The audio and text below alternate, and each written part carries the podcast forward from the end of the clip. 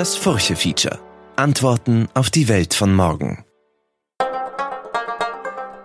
Hallo, liebe Hörerinnen und Hörer des Furche Feature Podcasts. Diesen Monat dreht sich alles um das Thema Identität.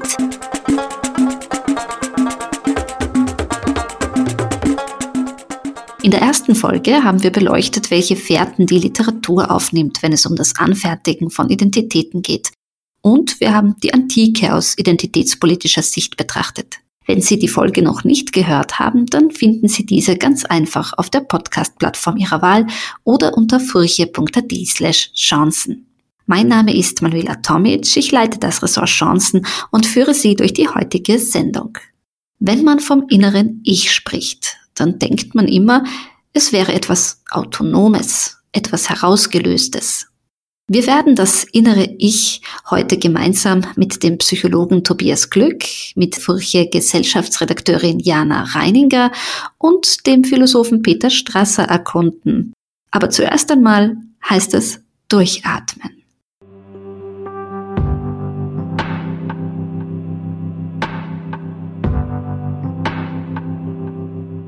Welcome to beautiful British Columbia, Canada. Today's 25 minute yoga practice is going to be all about reconnection and releasing tension out of the body and mind. We will go deep into the hips and upper body, helping you target the sensitive areas where not only do we hold physical tension, but also stress, anxiety, and fear. So if you're ready to let go and release, grab your mat and let's begin.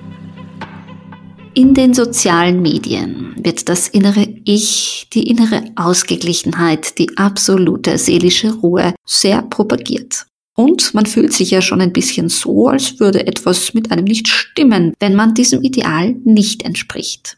Aber sind Unausgeglichenheit, Traurigkeit, Unsicherheit nicht auch Teile des inneren Ichs? Man steht ja im Alltag nicht immer vor einem Wasserfall und macht ein Selfie der Psychologe Tobias Glück?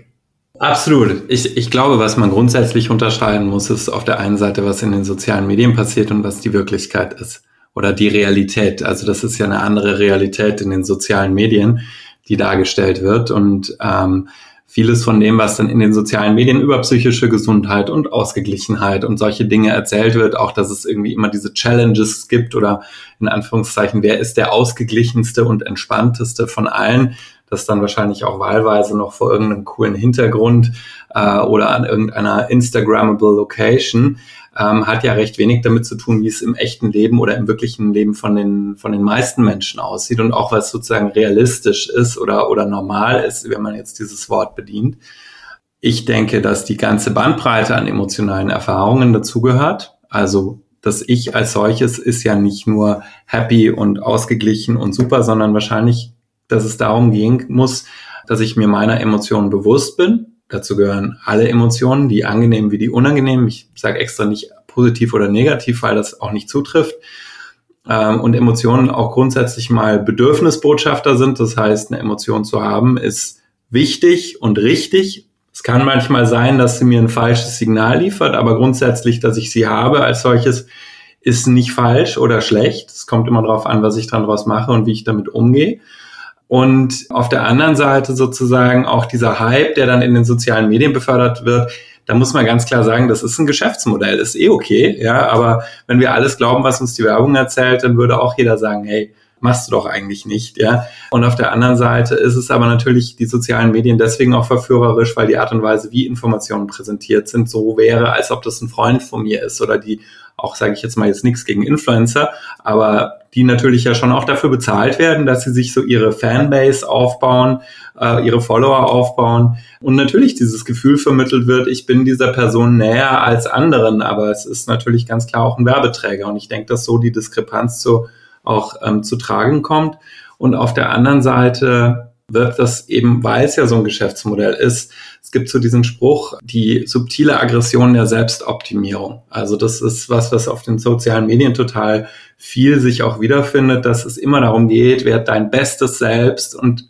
dahinter steht ja eigentlich, du bist nicht gut genug, so wie du bist. Und das ist das, was mit dieser subtilen Aggression gemeint ist, die in den sozialen Medien auch vermittelt wird, dass immer wieder was Neues gefunden werden muss, und äh, das dann ja auch unterschiedlichste Auswüchse auch zeitigt in Trends, die sich dann ergeben oder Themen, die dann hochgespült werden.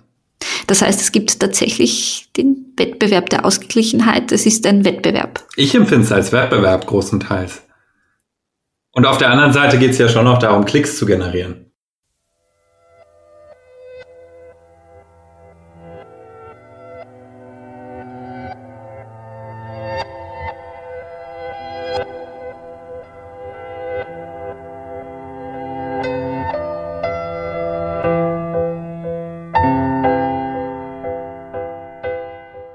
Wie kann man denn lernen, besser auf sich zu hören und auf seine Wünsche? Wie kann man denn auch vor dem eine Demut haben? Also auch lernen, wann man wirklich auf sich hören muss? Weil Menschen mit einem hohen Leidensdruck, die verkennen ja das innere Ich häufig, oder?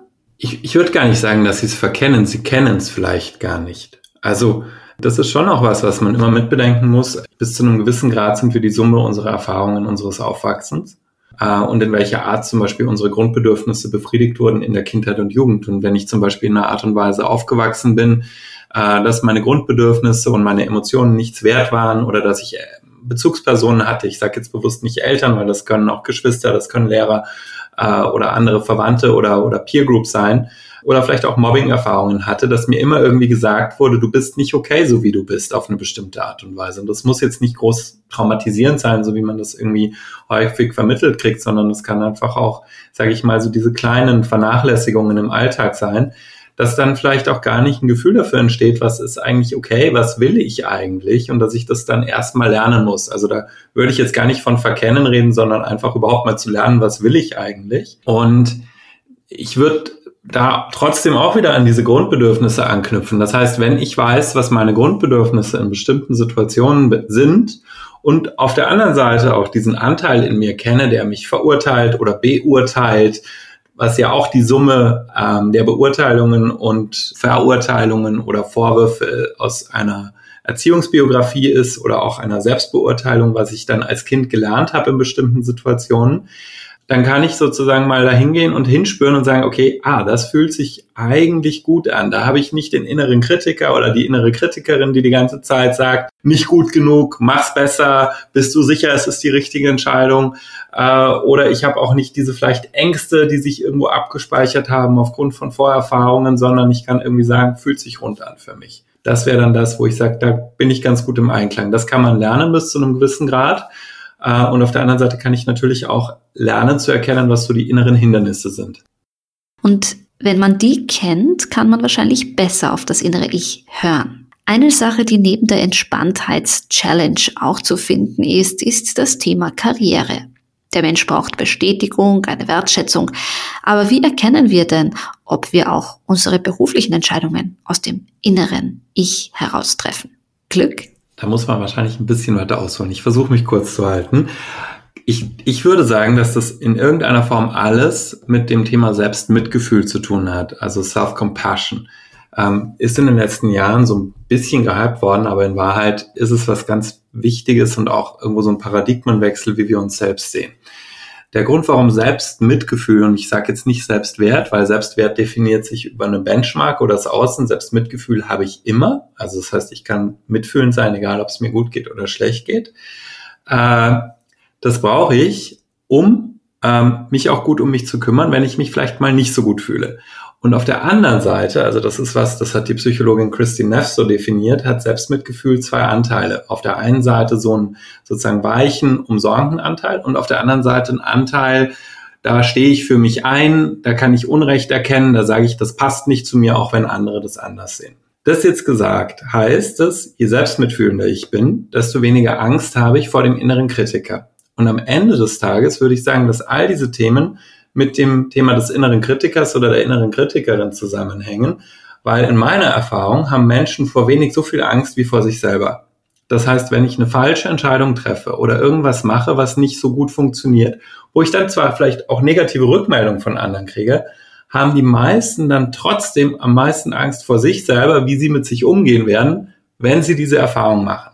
Und das bedeutet, wenn ich mitfühlender mit mir werde, dann muss ich weniger Angst vor meinen eigenen Verurteilungen haben und kann mich freier entscheiden. Und Bezug nehmend jetzt zum Beispiel auf das, was Sie gesagt haben mit Männern. Ich kenne es aber auch von Frauen oder insbesondere bei Frauen einfach mit sehr starken Rollenerwartungen, wo dann irgendwie es auch noch schwieriger ist, teilweise auszubrechen, dass das ganz viel damit darum geht, irgendwo so zu lernen, was will ich eigentlich wirklich und dann aber auch da aufzustehen und damit sozusagen das auch auszuhalten, dass andere Menschen das anders sehen, vielleicht enttäuscht sind und ich dann eben nicht in das hineinverfalle, weil jemand anderer mich jetzt nicht gut findet, dann dem Recht zu geben und zu sagen, stimmt, der hat recht, ich bin nicht okay, sondern zu sagen, okay, jemand anderer sieht das anders, die Gesellschaft erwartet etwas anderes von mir und ich bin total okay, so wie ich bin.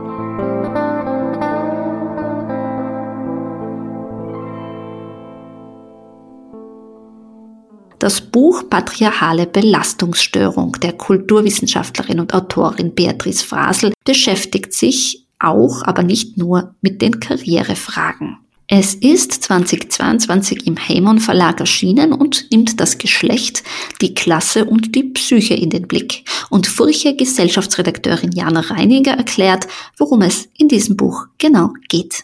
Psychische Gesundheit ist ja sehr eng mit unseren gesellschaftlichen Strukturen und auch mit sozialer Ungleichheit verknüpft.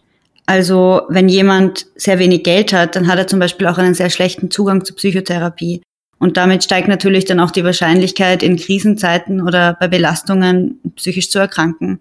Und gerade wenn man wie in Österreich in einem Wohlfahrtsstaat wohnt, dann wird das natürlich auch sehr schnell politisch. Ähm, das zeigt sich zum Beispiel ganz klassisch im Beispiel der Care-Arbeit. Es ist ja so, dass Frauen auch heute noch mehr Sorgearbeit übernehmen, heute allerdings obendrauf auf die Erwerbsarbeit und nicht so wie früher einfach nur. Das passiert oft ganz unbewusst und Frauen haben dann halt weniger Zeit, sich zu erholen, weniger Zeit, Pausen zu machen. All die Dinge, die für die psychische Gesundheit aber wichtig wären. Aber auch Männer sind von diesen patriarchalen Strukturen beeinträchtigt. Das Stigma rund um psychische Erkrankungen und darüber zu sprechen, ist bei ihnen oft noch viel größer, was auch verhindert, dass sie sich Unterstützung oder Therapie suchen können. Also Beatrice Frasel sieht Frauen als überdurchschnittlich belastet. Sie schreibt, dass diese öfter prekäre Lebenssituationen erleben, dass sie öfter körperliche oder psychische Gewalt erleben und eben die Doppelbelastung von Care- und Erwerbsarbeit, die ich hier vorher schon genannt habe. In Frasels Buch geht es ja nicht nur um Mannsein oder um Frausein, es geht auch um Klassismus. Was bedeutet das und wie wirkt sich der Klassismus in einer patriarchalen Gesellschaft aus? Es geht dabei um strukturellen Klassismus, also um die eben vorher genannten Zugänge, die man zu gesundheitlichen Maßnahmen hat oder eben nicht hat, weil die Ungleichverteilung von Reichtum wirkt sich ja auch direkt darauf aus. Gleichzeitig wirkt Armut aber auch einfach psychisch belastend. Geldsorgen sind ja auch einfach ernstzunehmende Sorgen und das Tabu um Maßnahmen wie Psychotherapie ist bei Gruppen, die weniger Einkommen haben, nochmal umso höher. Beatrice Frasel zitiert in ihrem Buch dann auch Martin Schenk, der beschreibt, dass mit einem sinkenden sozialen Status die Krankheiten ansteigen. Also ärmere Menschen haben nicht nur mehr Krankheiten und höhere Suizidraten, sondern auch einfach kürzere Lebenserwartungen. Frasel schreibt ja, wir sind alle betroffen von diesem patriarchalen System. Wie meint sie das? Sie sagt, es gibt keine gesunden und kranken Menschen auf der einen und auf der anderen Seite. Die Übergänge vom psychischen Wohlergehen sind fließend und wir sind alle mit Belastungen konfrontiert. Jeder von uns könnte jederzeit erkranken. Allerdings schreibt die Autorin, dass wir nicht alle im gleichen Ausmaß betroffen sind. Und da kommt dann eben die Kapitalismuskritik ins Spiel, über die wir vorher schon gesprochen haben.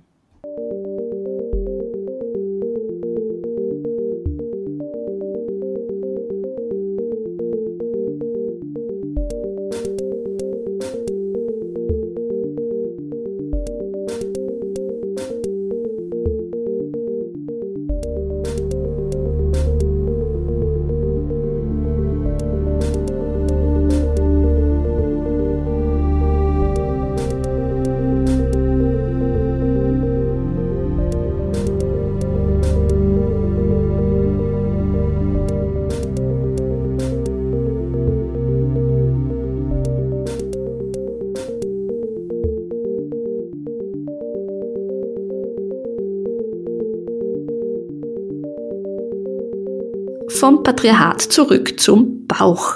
Längst ist bekannt, dass im Bauch unser zweites Gehirn liegt. Dieses zweite Gehirn, so haben Neurowissenschaftler der Columbia University in New York schon im Jahr 2000 herausgefunden, ist quasi ein Abbild des Kopfhirns. Zelltypen, Wirkstoffe und Rezeptoren sind exakt gleich. In der Forschung, der Psychologie und der Medizin hört man nun sprichwörtlich vermehrt auf den Bauch. Doch es gibt ein Bauchgefühl, das auch trügen kann, erklärt der Psychologe Tobias Glück. Ich muss ehrlich sagen, dem Unbewussten bin ich nicht so bewandert, weil ich bin Verhaltenstherapeut. Nein, Spaß, das ähm, ist so ein bisschen der Witz immer, dass die Verhaltenstherapeuten keine Ahnung vom Unbewussten haben, dass das der Reich der Psychoanalyse zugerechnet wird.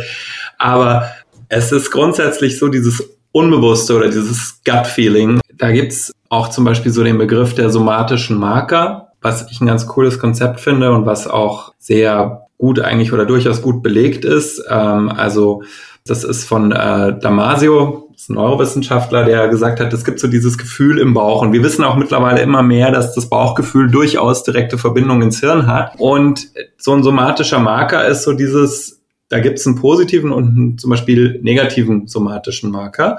Und wenn irgendwie was stimmig für mich ist, dann mache ich so dieses, mm, oh, das fühlt sich richtig gut an.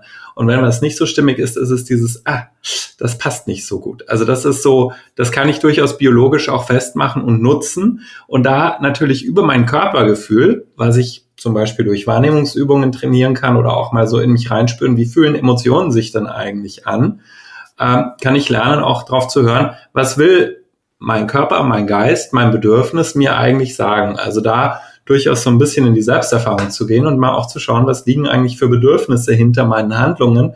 Weil ganz häufig erleben Menschen auch, dass sie jetzt, sage ich mal, äh, um doch mal Freud zu zitieren, nicht ganz Herr im eigenen Haus sind äh, oder Frau im eigenen Haus und dann eben ich Gefühle habe und mich manchmal fragt, komisch, warum habe ich denn schon wieder so reagiert oder warum habe ich denn schon wieder so gefühlt, weil es meistens so was Altes ist, was mir vielleicht gar nicht so bewusst ist. Also das heißt eben, dass ich eher über die Vermeidung von Emotionen viel mehr gesteuert werde, als über die, die ich tatsächlich habe. Und das heißt, wenn ich lerne, besser meine Gefühle wahrzunehmen, besser meine Bedürfnisse wahrzunehmen, auch auf einer ganz körperlichen Ebene, zum Beispiel durch Meditation, dann kann ich auch lernen, da besser auf mein Bauchgefühl zu hören.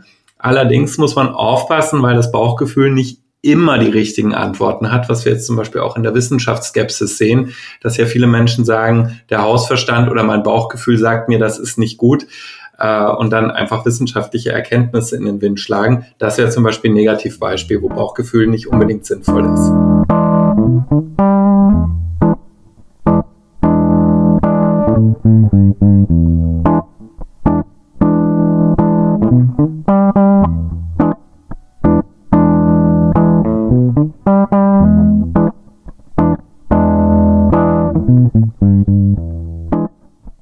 Kennen Sie das auch? Sie telefonieren mit einer Freundin oder einem Freund, die erzählen Ihnen von einem Fehler, den Sie beim Meeting begangen haben oder von Ihren Beziehungsproblemen.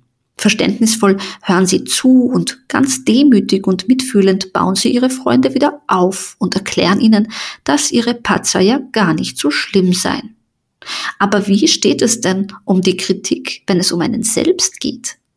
Die anderen dürfen Fehler machen, ich nicht. Das würden wir häufig denken, sagt Tobias Glück. Ähm, ich meine, wenn man jetzt so an, an, an Personen denkt, die sie wahrscheinlich, also ich, den meisten schießt dann so dieser Begriff des, des Narzissten durch den Kopf. Wenn man jetzt sozusagen an Leute denkt, die so ein über aufgeblasenes Selbstwert- oder Selbstbewusstseinsgefühl zur Schau tragen, also da sind wir wieder beim inneren und beim äußeren Ich vielleicht auch in Anführungszeichen, wenn also alles, was so rigide ist, was sich nicht hinterfragen kann, was auch nicht situationsangepasst sich verhalten kann, ähm, da kann man schon auch davon sagen, okay, das ist wahrscheinlich ein Muster, wo jemand versucht, was zu kompensieren, was dahinter liegt. Also grundsätzlich würde man auch bei solchen Verhaltensmustern dann davon ausgehen, dass das jemand ist, der durchaus ein Selbstwertproblem hat, aber halt diese Verhaltensweisen oder dieses super Unantastbare an den Tag legt, weil er letztlich keine Kritik verträgt und sich versucht, damit immun dagegen zu machen. Und wenn wir jetzt da so an diesen äh, US-Präsidenten, an den ehemaligen denken, ähm, muss man sich ja natürlich immer davor hüten, Diagnosen zu stellen von Leuten, die man nicht gesehen hat. Aber was man aus den Medien nehmen konnte, war der hoch irritiert immer, wenn er kritisiert wurde. Also gar nicht so dieses Selbstbewusstsein, was er immer nach außen getragen hat. Und äh, das heißt, da haben wir es von, würde ich sagen, wahrscheinlich jetzt nicht mit einer echten Form von Selbstbewusstsein zu tun. Und äh, die echte Form oder diese Form von diesem Selbstbewusstsein, was Sie jetzt gemeint haben, vielleicht, die hängt immer damit zusammen, dass ich mich auch verletzlich zeigen kann. Ähm, also das sind zwar so Schlagwörter, die auch durch die sozialen Medien geistern, eben so dieses Vulnerability, also sich verletzlich zu zeigen, aber am Ende des Tages hängt es sehr viel auch mit Mut zusammen, weil ich brauche extrem viel Mut, mich verletzlich zu zeigen. Und Leute glauben häufig so, äh, Schwäche zu zeigen sei schwach oder auch irgendwie Verletzlichkeit zuzulassen sei schwach. Das ist das, was vermittelt wird. Und ganz, ganz das Gegenteil ist der Fall. Ich muss wahnsinnig mutig sein, äh, um sozusagen da auch mal zu erkennen, ah, da habe ich vielleicht nicht die beste Entscheidung getroffen oder da habe ich irgendwie vielleicht auch jemanden anderen verletzt und das war nicht okay von mir. Und dann kommen wir aber wieder zurück, innerer Kritiker. Wenn ich jetzt den irgendwie im Griff habe und freundlich mit mir umgehe und ich mache einen Fehler, kann ich sagen, da habe ich einen Fehler gemacht. Also das heißt nur einen Fehler und ich bin okay. Das können auch ein gröberer Fehler sein und sagen, okay, da habe ich richtig einen richtigen ganz üblen Fehler gemacht, der vielleicht auch mein Leben beeinträchtigen wird. Und es ist trotzdem in Ordnung, was ich als Person bin. In dem Bereich, da muss ich vielleicht dran arbeiten. Wenn ich jetzt aber sozusagen einen Anteil habe, der sagt, da hast du einen Fehler gemacht, du bist nicht okay als Person, dann kriege ich natürlich Probleme, ja, weil dann kann ich, dann habe ich keine, äh, keine Flexibilität und dann kann ich letztlich auch keine Reflexion zulassen. Das heißt, der erste Schritt wahrscheinlich jetzt im Praktischen ist zu lernen, auch sich zu reflektieren, ohne in so eine Selbstabwertung zu kippen. Also vielleicht, wie ich einen guten Freund oder eine gute Freundin reflektieren würde. Also man, man geht in der Forschung immer davon aus, 80 Prozent der Bevölkerung sind mit äh, anderen freundlicher als mit sich selbst in der Bewertung. Der Mensch ist das einzige Geschöpf, das sich dagegen sträubt, das zu sein, was es ist, sagte schon der französische Schriftsteller und Philosoph Albert Camus. Und das gilt auch für die nationale Identität. Ist sie eine Aneinanderreihung von Klischees oder sind wir doch alle einfach nur Weltbürger? In seinem berühmten Aufsatz Was ist Deutsch schrieb der deutsche Philosoph Theodor Adorno bereits im Jahr 1965 Unmerklich langsam formiert sich ein Klima, das verpönt, was am notwendigsten wäre. Kritische Selbstbesinnung, schrieb Adorno. Der österreichische Philosoph und Furche-Autor Peter Strasser hat sich angelehnt an Adornos Überlegungen über die Frage, was ist österreichisch, Gedanken gemacht. Strasser. Adorno, der jüdische Emigrant, der nach dem Holocaust wieder in Deutschland als akademischer Lehrer Fuß gefasst hatte, war berühmt geworden durch seine negative Dialektik aus dem Jahre 1966.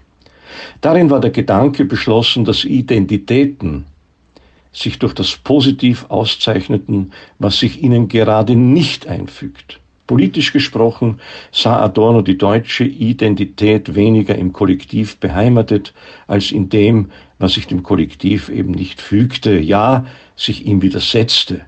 Das war nach dem Terror Hitlers und seiner völkischen Mobilisierung nur allzu verständlich. Aber ist diese Ansicht ganz allgemein gesehen auch wirklich gut begründet? Ich schlage, wenn ich über die österreichische Identität reden soll, eine andere Gangart vor. Die Frage, was eine Person als eine ganz bestimmte Person, das heißt als ein einmaliges Individuum definiert, lässt zwei Antworten zu. Die eine Antwort geht darauf aus, die notwendigen Merkmale zu fixieren, die einer Person, also zum Beispiel mir, zukommen.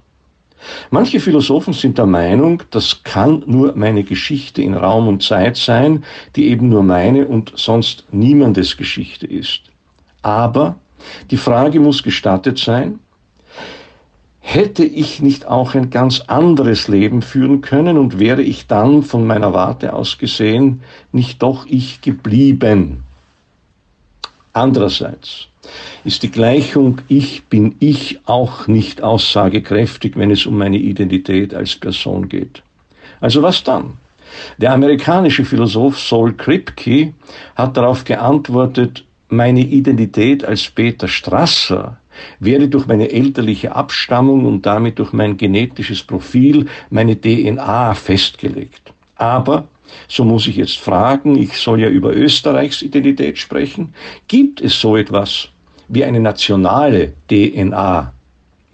Wer diese Frage bejahen wollte, der würde bloß eine verwaschene Metapher verwenden, die von kulturellen Essentialisten, also Leuten verwendet wird, die normalerweise zum Nationalismus neigen und damit zu eben jenem Kollektivismus, vor dem Adorno zu Recht graute. Aber lässt sich dann überhaupt von einer kulturellen Identität sprechen, in unserem Fall von einer österreichischen? Ich denke, nicht indem wir nach einer Essenz des Österreichischen suchen, nach bestimmten nationalen Merkmalen, die unserem Land notwendigerweise zukommen müssten, damit es Österreich bleibt. Wir müssen vielmehr einen anderen Weg einschlagen. Er ist komplex und kompliziert, doch er ist, wie ich glaube, der angemessene. Es gibt keine Wesenheit Österreich, so wie es eine DNA gibt, ohne die ich nicht wäre. Aber es gibt in vielen verschiedenen, miteinander verknüpften Ebenen kulturelle, nationale, wirtschaftliche, rechtliche und politische Merkmale, die alle zusammen eine Charakterisierung unserer Identität bilden, gleichsam ein mehrfachlagig geknüpftes Netz.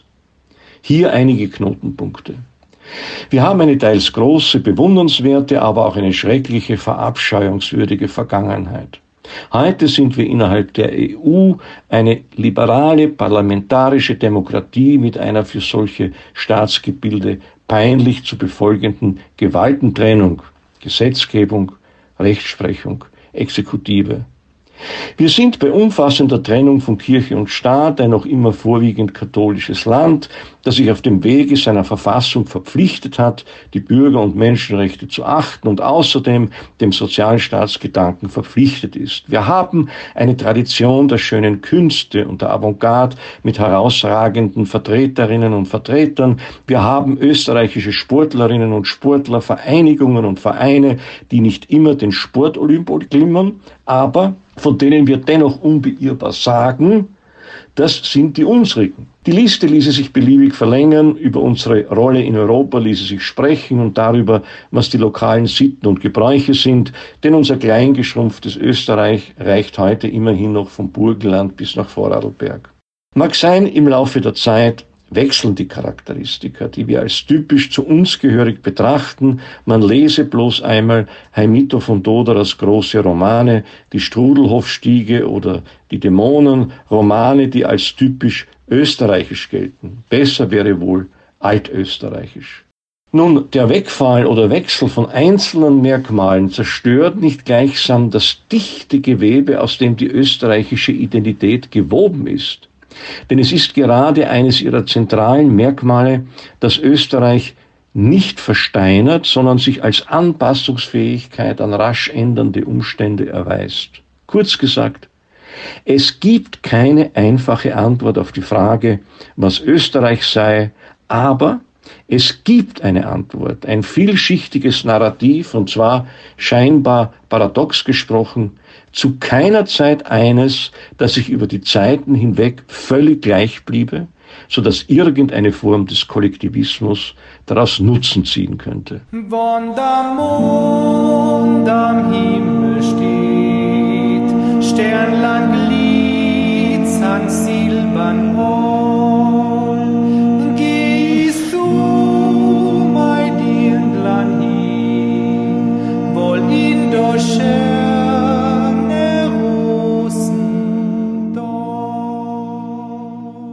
Als Philosoph behaupte ich, ganz im Einklang mit Theodor W. Adornos Kulturkritik, dass jede Heimat immer nur Heimat des Menschen sein kann.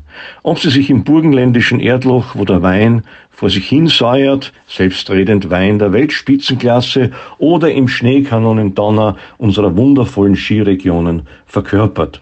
Heimat ist Weltheimat oder gar keine. Als Kronzeugen führe ich hier kurzerhand James Joyce an, der in seinem Porträt des Künstlers als junger Mann auf das Vorsatzblatt seines Geographiebuches schrieb, Stephen Dedalus Elementarklasse, Clongoves Wood College, Sellins County, Kildare, Irland, Europa, die Welt, das All.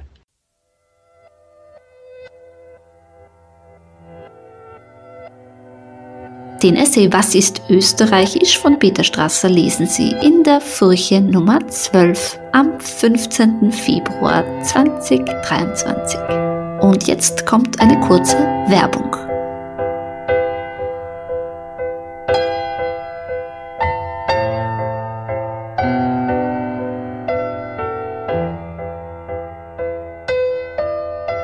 Tirol und vielleicht auch andere Alpenländer haben immer ihre Heimat einerseits eingetauscht, um den Anschluss an den modernen Lebensstil nicht zu versäumen, und sie andererseits dadurch verkauft. Jetzt, da der Begriff Heimat hohl und brüchig geworden ist, ahnt man in Ansätzen die Fehler, Unterlassungen und Irrtümer. Das schrieb der Autor Hans Augustin am 1. Jänner 1996 in der Furche. Möchten Sie weiterlesen? Alle Artikel aus der Furche-Geschichte finden Sie in unserem Navigator auf furche.at.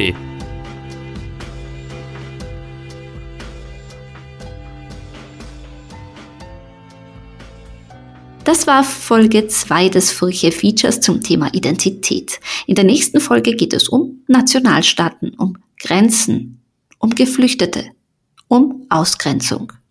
Möchten Sie die Furche abonnieren, dann besuchen Sie uns auf furche.at slash abo. Alle Podcasts finden Sie unter furche.at slash podcasts. Mein Name ist Manuela Tomic. Ich freue mich, wenn Sie auch dann wieder dabei sind und bedanke mich fürs Zuhören.